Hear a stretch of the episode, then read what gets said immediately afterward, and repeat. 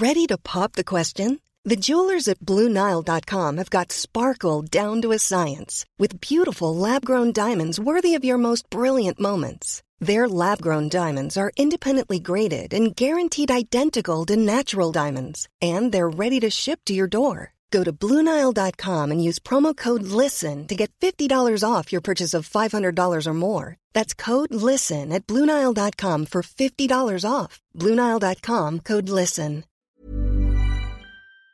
Soit.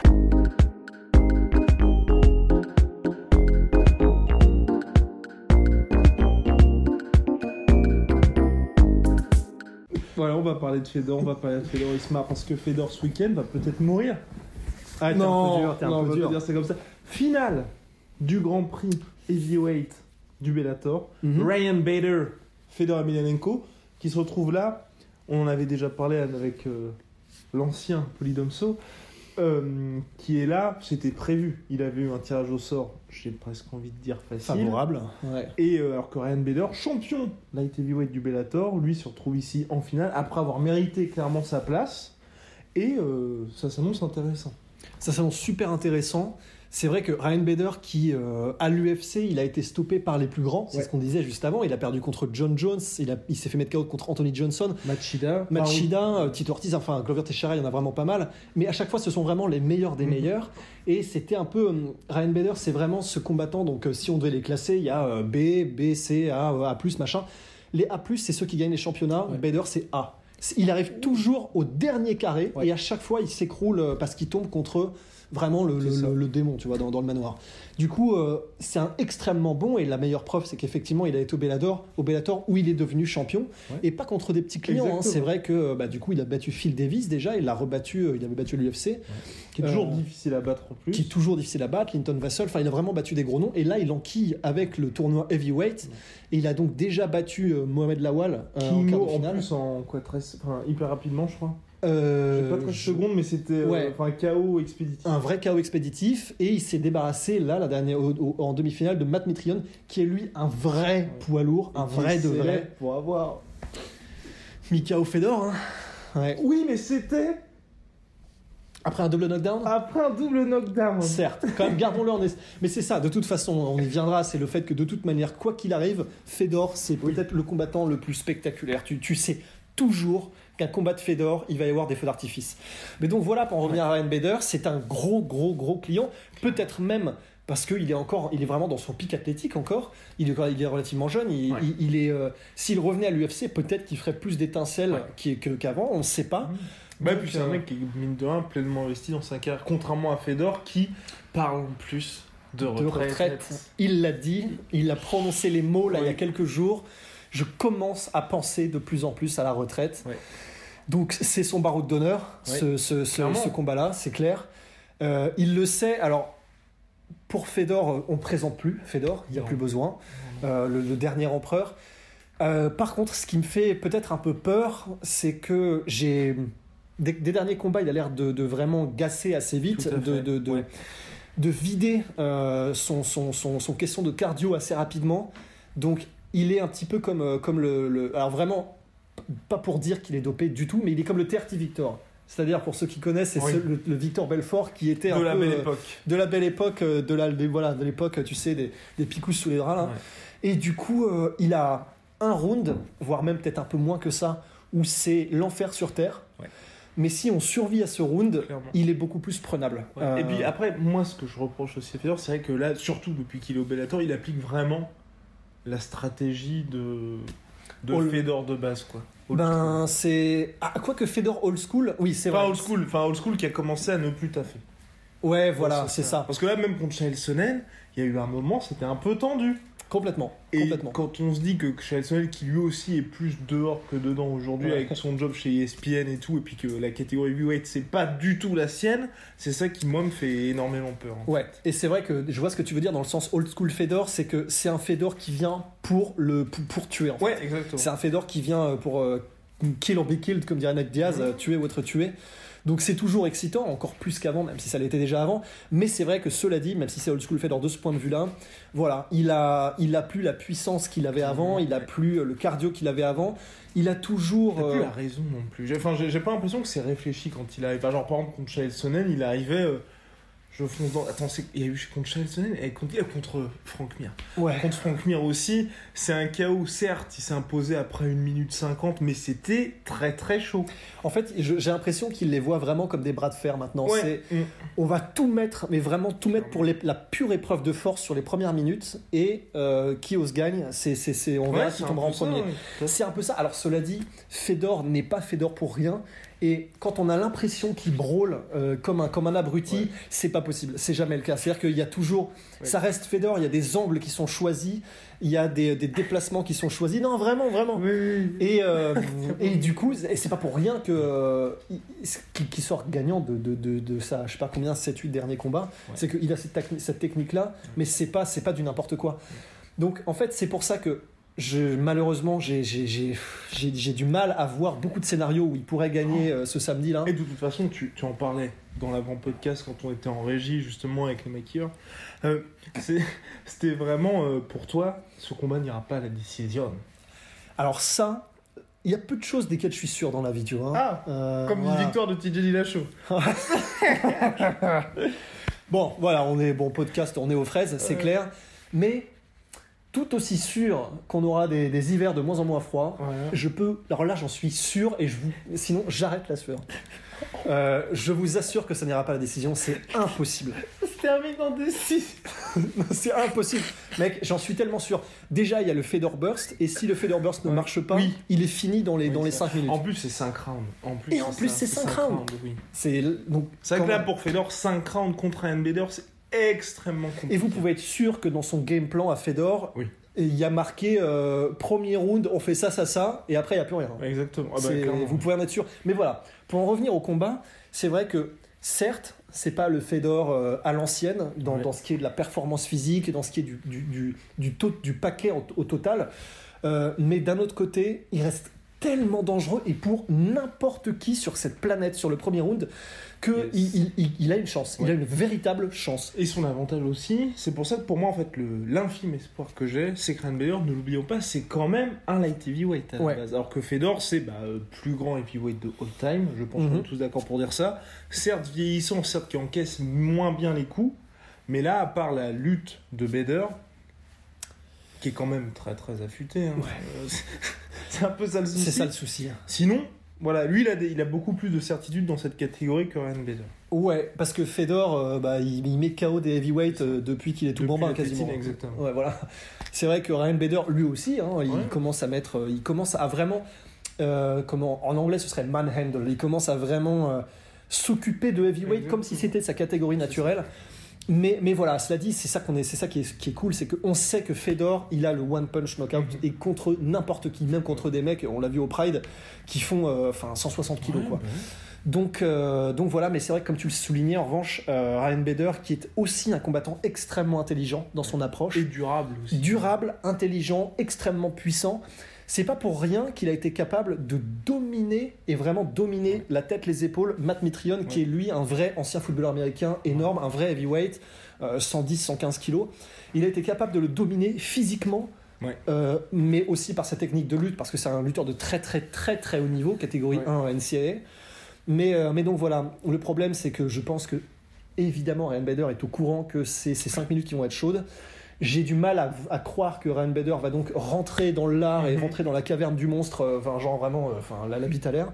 Du coup, de toute façon, je pense que Ryan Bader va gérer les premiers Clairement. rounds, essayer d'user Fedor, et, euh, et je, j'ai, voilà, je, je pense que ça, ça va se terminer pour, en faveur de Bader. Là, mais moi, je vois bien un KO euh, par ground and pound, tu vois. Genre, euh, Genre Silva un peu en, round. en, Ouais. en- euh, Pezzao, comment il s'appelle? C'est Silva, le Bigfoot, Antonio Silva. Ouais, exactement. Ouais. C'est possible, hein. c'est vraiment possible. Et, euh, et voilà, si, si Fedor perdait là, je pense que. Et du bon, mais même quoi qu'il arrive, en fait, c'est ça aussi, c'est le, le sous-titre finalement de notre podcast, la dernière de Fedor, parce que moi, même s'il gagne, Tu vois, j'ai envie que ça fasse un truc en gros. Il prend le Grand Prix et même s'il est champion, parce que là en fait en gros c'est all-in, le, le mec, enfin, winner takes all. En gros, euh, bah c'est. Un fanaticisme pour un autre. Euh, ouais, pardon. Donc le, le gagnant prend tout. c'est vrai. On prend le grand, le Grand Prix et la ceinture. Et euh, j'ai pas envie de le voir défendre. Tu vois, j'ai envie qu'on ait ce souvenir de Fedor. Il est venu au Bellator. Il y a eu certes euh, bah, cette défaite contre Mitrione. Ensuite, il y a eu le Grand Prix. Il a tout gagné. Il part la tête haute et t'as pas ce côté. Ah, il a fait quelques combats en trop. Exactement, exactement euh, comme Crocop aurait peut-être dû arrêter, Ouais. même s'il est encore sur une série de victoires, mais il aurait peut-être dû arrêter après sa victoire dans le Grand Prix euh, du Rising, parce qu'il était à l'apogée. C'était peut-être pas l'UFC, mais c'était quand même un très très gros tournoi avec des gros noms. C'est ça. Et, euh, et voilà, et là en plus, c'est vrai qu'il y a eu cette série de trois défaites qu'on connaît tous pour Fedor. Il est revenu et il a gagné ses combats, il a eu quelques faits d'armes. Il y a Euh, eu Mambo Babo. Mabo Babo. Quand même été. Maldonado, compliqué. ouais, très compliqué. euh, D'ailleurs, euh, bon, bah, on, faut, faut pas le dire, hein, c'est un Ouais. secret, mais euh, en gros, il, il a perdu et la décision a été euh, retournée par certaines instances. Exactement. Mais l'asso- la- la- la- l'association de MMA russe a refusé, eux, euh, de, de retourner la décision. Donc, c'est toujours une victoire Voilà. sur, son, sur la page Wikipédia, ce qui est le plus important. Oui, ce qui est le plus important. Dans la vie, voilà. N'oubliez jamais. voilà, à 50 ans, si vous n'avez pas une, une page Wikipédia où vous n'avez que des victoires, c'est. Ça va nulle part cette blague. Euh, mais donc voilà, voilà Ouais. où on voulait en venir. euh, effectivement, il faudrait qu'il s'arrête si Mhm. jamais. Life is made up of many gorgeous moments. Cherish them all, big and small, with Blue Nile. Whether it's for yourself or a loved one, Blue Nile's unrivaled selection of expertly crafted fine jewelry and statement pieces help make all your moments sparkle. Blue Nile's experts are on hand to guide you, and their diamond guarantee ensures you get the highest quality at the best price. Celebrate a life well lived in the most radiant way and save up to 30% at BlueNile.com. That's BlueNile.com. il gagne. Ouais. Ce, serait, ce, serait, ce serait parfait pour tous les fans Surtout Fedor. Miniakov. Selon... Si Miniakov bat euh, notre ami Cheikh Congo, Ouais, voilà pour mais la dans revanche. tous les cas, ce sera pas un cadeau. Voilà. Ah, bon, après, euh, Minakov et Fedor sont, sont très potes. Ouais. Donc, je pense pas. euh, Minakov, par respect pour Fedor, je pense pas qu'il l'aurait combattu de toute façon. Mais si c'est pas Minakov, euh, bon, ça aurait été un autre tueur. Donc, de toute façon, euh, arrêtons.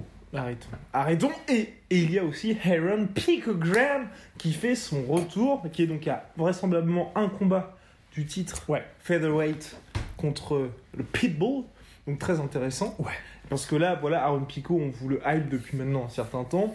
On fait des articles aussi sur lui. Et lui, c'est, comme on le dit, la next gen, dans le sens, c'est un mec qui pourrait très bien être dans l'équipe olympique de lutte, mais qui pourrait aussi très bien être boxeur professionnel qui s'entraîne avec Freddy Rodchenko. Et pour le coup, c'est pas juste de la hype avec le, euh, tous les combattants de MMA qui sont un peu chauds en boxe, Non. qui disent euh, Moi, je pourrais me mettre à la boxe. Non, lui, c'est vraiment sérieux. Et il a 20 ans, 21 ans?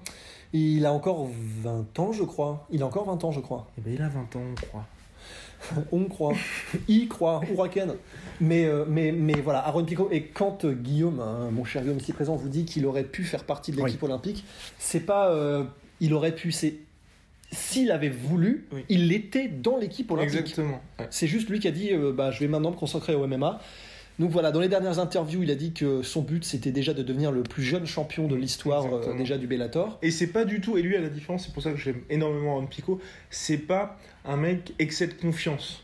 Ou le gars qui fait un peu du trash talking ou de la provocation. Non, c'est. Oh, bah c'est vrai. Enfin. C'est vrai, il prouve chaque combat Ouais. que euh, il, il euh, backup. Il arrive à, assumer. il assume, oui. voilà, il assume quand il dit quelque chose. Il a vraiment les compétences et les skills derrière pour pour vraiment assumer. Et, euh, et, et voilà, donc quand il dit qu'il peut être champion du monde à 20 ans, à 21 ans, c'est vraiment, vraiment du domaine des possibles. Ouais.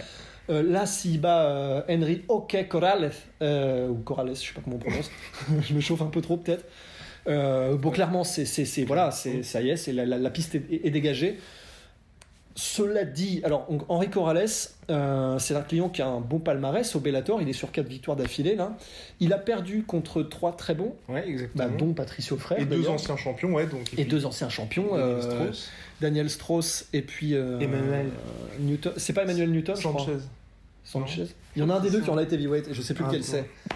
Il y a un truc avec Attends. Crois que c'est ça. Newton. Ton Ouais. Newton Alors. Linton Non, Linton euh, Non. heavyweight. ok, on en a parlé tout à l'heure. Mais, mais Ouais, enfin bref. en tout cas, Voilà. Henri Corrales, donc très solide. Et pareil, il a perdu que contre les très très bons. Euh, et il- c'est un finisseur, Ouais. c'est vraiment, c'est un mec qui fait pas rigoler. hein. C'est un gars, il vient, euh, c'est pareil. hein. Ouais, même, c'est même délire que, carrière, 16 en euh, vétéran accompli. même délire que Fedor, c'est il vient pour terminer ou être Oui, terminé. Il a, euh, ouais voilà, donc Avec un euh, succès moindre, bien entendu. un succès moindre, mais bon, à son petit niveau, c'est quand même vachement bien. Il est, euh, non, par rapport à Fedor, par rapport à Fedor, par rapport à Fedor, toute proportion étant égale par ailleurs, gna gna gna. Mais c'est vrai que si, si soumission, si KO, euh, c'est un mec qui vient, voilà, Ouais. pour prouver qu'il est le meilleur combattant, mais dans le sens vraiment combattant du terme, euh, pas dans le sens gagné au point Mmh, PVNTS. Ça va être un feu d'artifice. Pareil, je serais très étonné, mais très étonné que ça ait la décision. Oui, non, moi aussi. On matait un combat de Henri Corrales, là, son dernier contre Andy Main. Et euh, bon, il vient pour, il vient pour finir. Euh, il a, bon, en tout cas, de mon point de vue, clairement, un, un- un set de, de compétences qui est bien moins poli. Oui. Bien moins poli que celui d'Aaron Pico. De toute Ça- façon, il reste abordable pour lui. Il Enfin, reste, Sinon, euh, il aurait mis Benson Anderson. Enfin, Oui, ouais, voilà. Non, non, c'est clair. Il faut, il faut qu'il enquille un petit peu des, des contenders. Mais voilà, euh, du combat qu'on regardait, les gestes sont pas aussi précis et euh, et- et, euh, il y a un peu de déchets, beaucoup plus que chez Aaron Pico. Il est, tu sens qu'il n'y a pas la même intelligence de combat. Euh, cardio, ça a pas l'air d'être la folie totale non plus. Donc vraiment, ça va être, je pense, encore l'occasion pour Aaron Pico de briller. Exactement. Euh, En striking en plus. En striking, parce que si ça va au sol, en plus, c'est, c'est- il a, des, des trois combats qu'il a perdus, Corrales, deux sont par soumission. Donc, euh, de toute façon, si Pico veut mettre Corrales au sol, il le fera. Là, le niveau en lutte, c'est Ouais. même pas, c'est, c'est vraiment, c'est, c'est la différence entre la Terre et la Lune. Donc, Entre euh, Romero et moi, si vous voulez. Ouais, ouais, et Bjorn. mais, mais, mais, voilà, donc c'est vrai Ouais. que ça va être encore une fois une, une vitrine pour Aaron Pico. Ça va être encore probablement un superbe chaos. Je serais très étonné que, que, que Henri Corrales arrive à, à, à créer un peu la, la surprise. Donc voilà, deux main events, deux combats qui n'iront pas probablement à la décision, deux combats spectaculaires. Et puis un Bellator à ne pas rater. Parce Un que c'est au Forum. Los Angeles, ça fait plaisir parce que c'est vrai que le Bellator, on n'a pas l'occasion d'en parler si souvent que ça. Non, Et là, ils régalent. Là, ils font une, une carte qui est assez intéressante. Au début de Jack Swagger, dont on reparlera très prochainement. Et c'est bien, c'est bien parce que voilà, comme, on- comme tu le disais très justement, main et co-main, intéressant. très intéressant. De toute façon, euh, là, c'est, on va pas partir dans des digressions, mais c'est vrai que le Bellator, là, prouve depuis Ouais. quelques temps, euh, sous, sous vraiment l'aile euh, et l'impulsion de Scott Cooker, Ouais. qui sont capables déjà de réaliser des événements de qualité, Clairement. de ramener des stars. Ça, c'est vraiment Scott Cooker qui était là, là, derrière tout ça. Des stars qui sont en train, l'hémorragie de l'UFC Mhm. profite au Bellator en premier lieu. Donc, euh, de plus en plus de gros noms, des super les événements, grands prix, des grand grands prix, le Grand Prix Après, le problème, moi, le seul truc que j'ai reproché au Bellator, et après, c'est c'est compréhensible dans le sens où, comme c'est un peu la seule chose qu'ils ont, c'est, tu vois, le Grand Prix Heavyweight et là, le Grand Prix Welterweight, ils étendent beaucoup trop. Tu vois qu'ils profitent à fond du truc. Genre, le Grand Prix Heavyweight, quand ils l'ont annoncé, on était tous là, c'est intéressant. Certes, c'est des vieilles gloires, mais c'est quand même intéressant. Là, on se retrouve plus d'un an après, en janvier, t'es même, t'es, tu te dis presque, ah ouais, ah oui, c'est vrai, il y a Fedor et Bader qui combattent, tu vois. Pareil, Ouais. Welterweight, finalement, là, t'as John Fitch contre euh, notre ami Rory McDowell, Rory qui sort, qui vient de se faire dépecer par Gegard Moussassi. Donc pareil, le côté, t'as toute la hype Ouais. qui est redescendue un peu. Ouais, En plus vrai. de se dire, euh, enfin, il joue sa ceinture contre John Fitch. Bon, je respecte énormément John Oui, Fitch. non, respect, c'est quand même un très gros client, mais effectivement, je vois Ouais. ce que tu veux dire. Je vois ce que tu veux dire. Donc voilà, du bon, du moins bon. Ce qui est sûr, c'est que dans leur démarche Ouais. et là dans leur dans leur euh, dans leur, leur pèlerinage vers et ils y arrivent parce qu'ils sont maintenant Oui. chez Paramount euh, dans leur pèlerinage vers un mainstream et revenu et essayer de talonner un peu plus l'UFC. Ils, ils font beaucoup plus de bien que de mal. Clairement. Et l'autre truc, l'autre truc, oula, avec Rust, on est d'accord, c'est formidable de faire Semtex contre MVP, Mike- mais mais ils font ça aux States. Ça aurait pu être la guerre civile, ouais, et les mecs nous font ça aux États-Unis. je sais plus quelle est la raison. Je sais que j'étais euh, quand j'avais Bah, vu c'est la- pour éviter la guerre civile, je. C'est vraiment ça. Non, non, je déconne, non, je Parce que je sais qu'il y avait évidemment une histoire de, euh, de time, de Mm. time zone, Oui. euh, parce Oui, que du coup, parce que pour le Bellator, euh, sinon ils feront pas de chiffres à la télé ou je sais pas trop quoi. Mais c'est vraiment tellement dommage parce que pour le coup, on en parle souvent des événements qui font rentrer Ouais. des sor- certaines organisations ou certains combattants dans la légende. Typiquement, ça, c'était un événement vraiment du même calibre. Là, c'est le premier qui me vient. Avec le Strike Force, c'était Scott Cooker toujours. Nick Diaz contre Paul Daly. Voilà. C'est vraiment le genre d'événement où, là, encore des années après, tu vois, j'y retourne de temps en temps, juste pour l'ambiance. Ouais. Je me- J'y retourne de temps en temps et voilà, je me fais le round Paul Daly, Nick Diaz, parce que c'était juste vraiment légendaire, un, un des meilleurs rounds de, de tous les temps. Ouais. Ils avaient l'occasion de le faire, ils avaient l'occasion de créer un événement, de créer une ambiance, de créer vraiment une, une boule de neige qui, aurait, qui serait rentrée dans les mémoires. Et ils le font pas pour des histoires de time zone et de il faut bien rester dans les carrés. Et c'est vraiment dommage. Terrible, terrible. Et puis, mais, mais monsieur, mon cher Rust, on a une annonce aussi. On a une annonce, hein, parce qu'on lance un nouveau format. On lance un nouveau format. Eh oui, maintenant la sueur part sur le terrain. Chaque semaine, une interview aux quatre coins de la planète. Non, on déconne. Budget, non. Budget, non. Mais par contre, on va faire des portraits. Oui, Et ça devait être Crocop. On avait teasé un petit peu Crocop. c'est vrai? Ouais, on avait teasé. je- Enfin, oui, j'avais teasé. Et si on avait aussi teasé avec Polydomso, Crocop, pour, on avait dit on allait faire un sondage et tout. Crocop arrivera. Oui. Mais là, le premier sera Paolo Borrachigna. AKA. Euh, bah, l'effaceur en français, mais ça le Non, fait. et AKA. Et que- Paul Costa, Paulo Costa Non, AKA. Eraser The Paul. The Paul Smile Killer. Oh Bah oui, Bah oui. c'est vrai, c'est moi qui l'ai créé. en. Bah oui, c'est moi qui l'ai créé, c'est ma création. C'est ma chose. Non, non, enfin, le. le, Oui. le- Et donc du coup, ça arrive, ça arrive quand? Ça arrive lundi. Mhm. Lundi, portrait de Paulo Costa, donc vous allez tout savoir, on l'espère. Et Oui. Si jamais on a oublié des choses ou qu'on se trompe sur les noms ou sur les prononciations, n'hésitez pas à nous corriger. Et comme ça, on, on fera surtout plaisir à notre ami Tony Mantalo. Tony Mantalo C'est qui nous a écrit, ben oui. Les amis, déjà, félicitations pour votre travail, vous nous régalez à chaque vidéo. Bah merci Tony. De bonnes analyses, des explications simples, claires et précises et toujours dans la bonne humeur, donc merci. On C'est vrai qu'on essaie parce qu'on s'aime pas trop dans la vie, donc c'est un peu compliqué de rentrer dans, dans le Ouais, on personnage. donne le change, hein, c'est crédible. Maintenant, passons à ma suggestion. J'aimerais, et je pense ne pas être le seul, à avoir une rubrique vidéo focalisée sur un seul combattant expliquant son parcours, ses débuts pro, son surnom, son gym, ses partenaires d'entraînement, son potentiel, etc. Et votre prédiction, oh merde, ça va être un peu compliqué, Prédiction, euh, bon. sur son avenir à l'UFC. Ce serait très intéressant de découvrir ou de mieux connaître les combattants dans leur ensemble et pourquoi pas. euh, et pourquoi ne pas commencer avec Paulo Costa Ce gars-là est effrayant, ce serait génial d'en savoir un peu plus sur lui. Big up la sœur. Eh bien, merci pour ces suggestions. Alors, pour ces suggestions. Mais en plus de ça, c'est vraiment une bonne idée parce que bah, déjà, pour nous-mêmes, c'est Oui. vachement intéressant d'aller Oui. creuser un peu plus les sujets. C'est vachement intéressant de faire des recherches dessus, juste même pour nous. Donc euh, c'est tout bénef quoi. Merci Tony, et puis à lundi. Soit.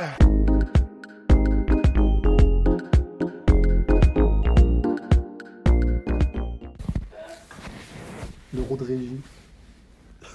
Excuse-moi. Et voilà, c'est la fin de votre épisode du podcast La Sœur. Si ça vous a plu, n'hésitez pas à nous mettre les 5 étoiles sur Apple Podcast ou sur Spotify. Vous pouvez aussi nous laisser un petit commentaire, ça nous aidera beaucoup. Et si vous voulez aller plus loin avec nous, vous tapez La Sueur sur toutes les plateformes ou sur les réseaux sociaux, vous nous trouverez. Et là, vous nous écoutez très certainement en audio. On est aussi en vidéo sur YouTube, mais également sur Snapchat. Là encore, vous tapez La et on sera là. Merci de votre fidélité et à très vite pour de nouvelles aventures.